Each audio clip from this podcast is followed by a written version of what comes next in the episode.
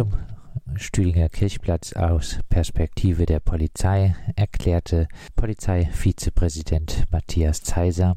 Der äh, Stühlinger Kirchplatz ist für uns als Polizeipräsidium ein ja, polizeilicher Schwerpunkt. Ähm, neben anderen Plätzen in Freiburg er ist nicht der einzige. Das schwankt immer etwas. Äh, und da sind wir natürlich auch präsent mit, äh, ja, mit starken Kräften in unterschiedlichen Ausprägungen. Das ist wahrnehmbar, manchmal nicht wahrnehmbar. Wichtig war es, dem Polizeivizepräsidenten zu betonen. Was wir erwarten, ähm, das ist Respekt, respektvoller Umgang ähm, der Menschen mit unseren Kolleginnen und Kollegen. Das können die aber diese Menschen auch von uns erwarten. Respekt also forderte die Polizei in der Podiumsdiskussion.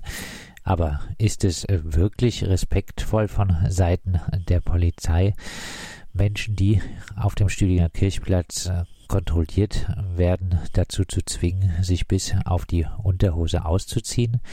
Diese äh, Frage stellten wir auch in der Diskussion dem Polizeivizepräsidenten.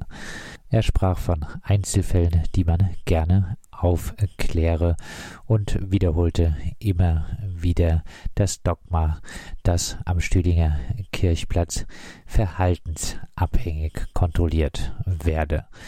Spielt die Hautfarbe also wirklich keine Rolle bei den Kontrollen? Moderator Tim Köhler wollte auch von Nelson Momo, Vorsitzender von Capua e.V. und ehrenamtlicher und schwarzer Sozialarbeiter auf dem Stühlinger Kirchplatz wissen, ob er denn schon von der Polizei kontrolliert wurde. Eine interessante Frage.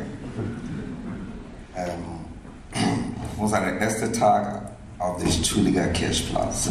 Das war eine reine Zufall. Bevor der kontrolliert, Babak und ich. Wir hatten diese blaue T-Shirt an, Talk to me, sprich mich an und die kamen direkt auf uns zu.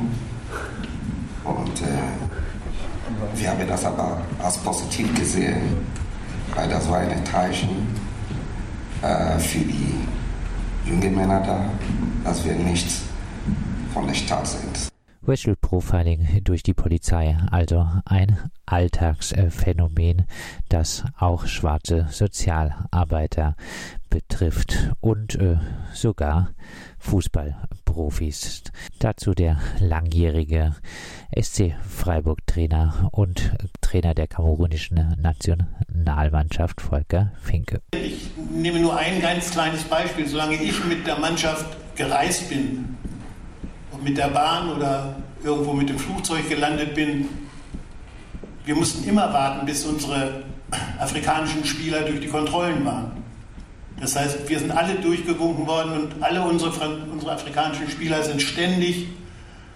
Wir mussten ja des Öfteren auch mal in Berlin bei Hertha BSC spielen. Das war so der Standard. Das war eine halbe Stunde warten mussten, bis unsere afrikanischen Spieler durch die Kontrollen waren.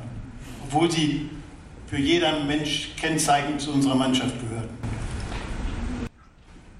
Und also, ich meine, ich bin ja nicht der Einzige. Viele, auch andere Spieler, Kollegen haben sich natürlich gefragt, hey, was ist das eigentlich für ein Gefühl? Wenn mir das jetzt so ginge, ich bin hier Teil der Mannschaft, jeder weiß das, aber wenn ich irgendwo anders hinkomme, werden alle durchgewunken und ich werde ständig kontrolliert. Bei mir werden ständig die Papiere überprüft und äh, ganz schlimm wäre, wenn ich mal meinen Pass vergessen hätte, was ja auch mal passieren könnte. Wenn ich mit Spielern von uns nach Basel. Dort hatten wir eine gute Anlaufstelle mit dem Professor Segesser für medizinische Behandlung. Bin ich ab und zu auch selber gefahren. Und es ist so, ich habe schon oft die Schweizer Grenze, aber das ist so, wenn ein Schwarzer, von der Hautfarbe her schwarzer Afrikaner mit dem Auto saß, Scheiben runter, alle werden kontrolliert. So, damit interpretiere ich jetzt, glaube ich, nicht zu viel. Es gibt so etwas, mit dem auch die Afrikaner leben müssen. Also wir haben gerade ähm, ein, ein Stück von dem, der Podiumdiskussion von letztem Jahr bei der Cordiale gehört. Die Cordiale wurde letztes Jahr von Capua ähm, organisiert. Wir haben die, ähm, die Mitglieder vom Verein Capua hier heute auf dem Platz. Nelson Momo und Abaka Kebe. In dieser Podiumdiskussion, da saßt du auch, Nelson, und du hast zum Beispiel erzählt, also ihr seid nicht nur aktiv bei Kapur, ihr seid Streetworkers, ihr seid vor allem sehr aktiv hier auf dem Platz. Mhm. Und ihr habt erzählt, dass am Anfang, als ihr hier gekommen seid, habt ihr auch selbst, ähm, wurdet ihr von der Polizei kontrolliert. Ich wollte gerne wissen, ob es seitdem wieder passiert ist. Ja, hallo. Ähm, nein, seitdem ist alles äh, friedlich, also kontrolliert wird man kennt uns mittlerweile und die Situation hat sich auch massiv verbessert.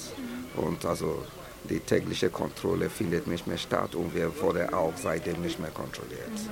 Es ist auch interessant, dass du auch ähm, auf diesem Podium gesagt hast, ähm, das war trotzdem positiv, weil das, das hat gezeigt, dass ihr nicht von der Stadt seid.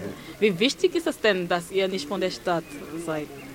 Weil wir unsere Aufgabe ist äh, nicht desto trotz nur für die Immigranten, die Geflüchteten, die hier sind, damit sie eine bessere Ausgangsposition haben. Und äh, das hat äh, gezeigt, dass damals, dass wir äh, für die Jungs da sind, und nicht von der Stadt, als äh, entweder Verräter oder Arbeiter von der Stadt, die Infos dann weitergeben. Deswegen war das ein positiver Effekt gleich am Anfang gewesen. Wie kam ihr eigentlich dazu, hier zu arbeiten, hier aktiv zu sein? Ähm, es hat viele Gründe. Ja, viele. Einer der Hauptgründe ist, äh, wir wollten die äh, Ausgangsposition der Jungen und die, der Ruf auch, was aus dem Stühliger Kirchplatz gekommen ist, wollten wir entgegenwirken dass äh, auch etwas Positives unter die Community, afrikanische Community, weil äh, wir wissen, was Verurteilung bedeutet. Äh, man wird gleich alle Afrikaner in einen Topf werfen, das geht sehr schnell. Und äh, um etwas dagegen zu tun, haben wir gesagt, nein, wir tun was, damit die Bevölkerung auch sehen, dass wir äh, dass Afrikaner auch geben, die äh, etwas Positives in der Gesellschaft beitragen kann.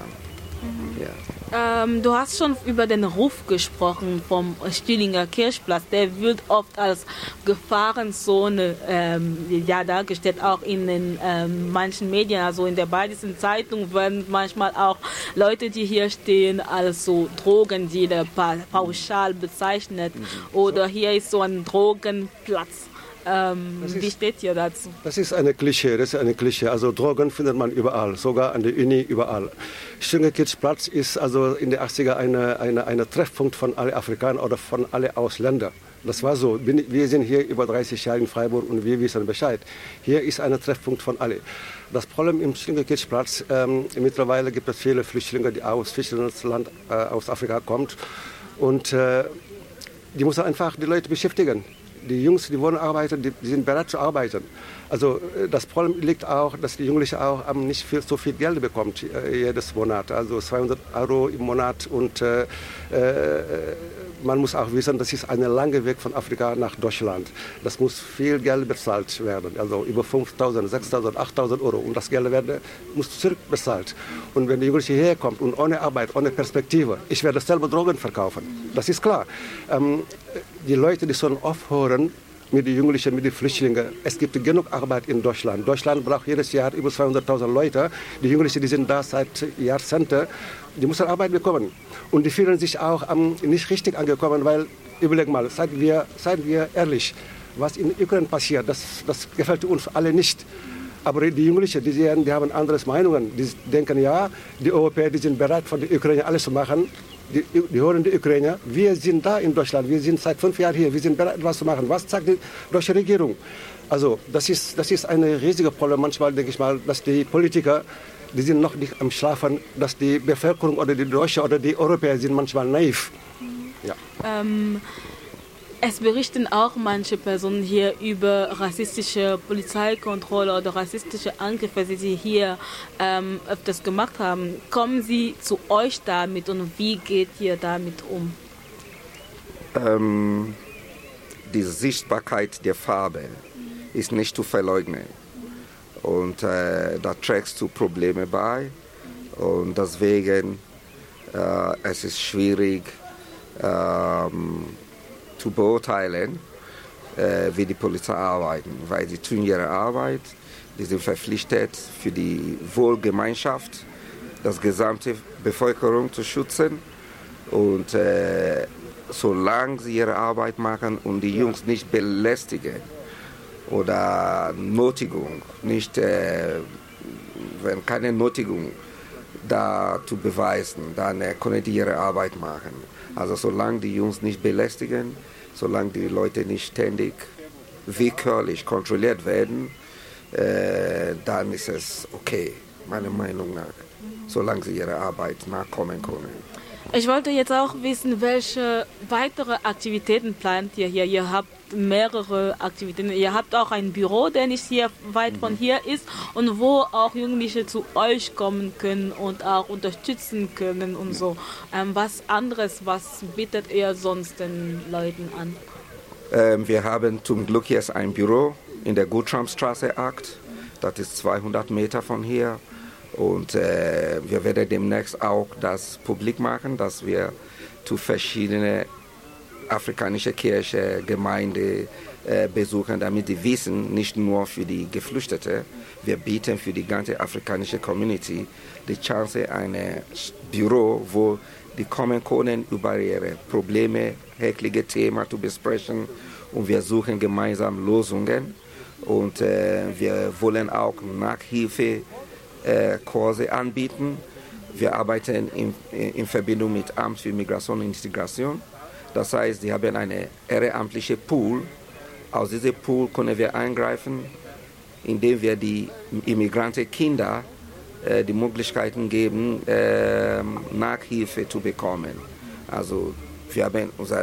Büro ist groß genug für Betreuungen für Jugendliche auch. Mittlerweile auch als Vorsitzender von Capua haben wir viele Jugendliche an der PR3 geschickt und dort kann man also äh, äh Ausbildung machen. Das kommt darauf an, was, was man machen will. Also es gibt Elektriker, es gibt äh, Schneider, also es gibt viele Möglichkeiten dort zu machen. Haben wir, wie gesagt, viele Jugendliche dort mitgebracht und äh, äh, auch äh, bei Römerhof Schule. Also zurzeit gibt es viele Jugendliche, die echt also von Stüngerkirchplatz weg wollen, wollen und äh, viele von denen ähm, besuchen Schule, also Römerhof Schule, weil dort ich bin äh, oftmals mal dort und äh, manche sind auch bei P3. Also wir äh, sind echt dran, weil wir haben mittlerweile viele Kontakte mit vielen Firmen und wir also wir haben jeden Tag. Kannst also, du vielleicht kurz sagen, was P3 ist?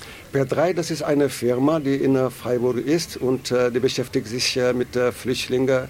Und äh, also das ist eine der besten Firmen hier, also, in, also eine gute Ruf. Ja? Und äh, da haben wir also Kontaktpartnerschaft mit denen, mit Herrn Roche und Frau. Und da haben wir auch als Capoa Leute dort zu schicken und Ausbildung zu machen, sechs bis neun Monate. Und da kann man auch dort, dort am deutsche Kurse machen. Und äh, mittlerweile sind viele Jugendliche vom Kirchplatz äh, äh, unterwegs, also ähm, Schulung, Ausbildung. Also die sind nichts faul, die versuchen etwas zu machen. Mhm. Ähm, danke euch und ähm, ja, vielen Dank, dass ihr seid. Ich wollte, noch was, ich wollte noch was sagen. Äh, wir suchen Fördermitglieder für unseren Verein. Zweck, damit wir unser Büro finanzieren können. Im Moment müssen wir auf alles selber zahlen und äh, jegliche Unterstützung ist willkommen. Genau, ihr habt das gehört. Unterstützt die Arbeit von Capoa. Das ist eine super wichtige Arbeit, die da geleistet wird.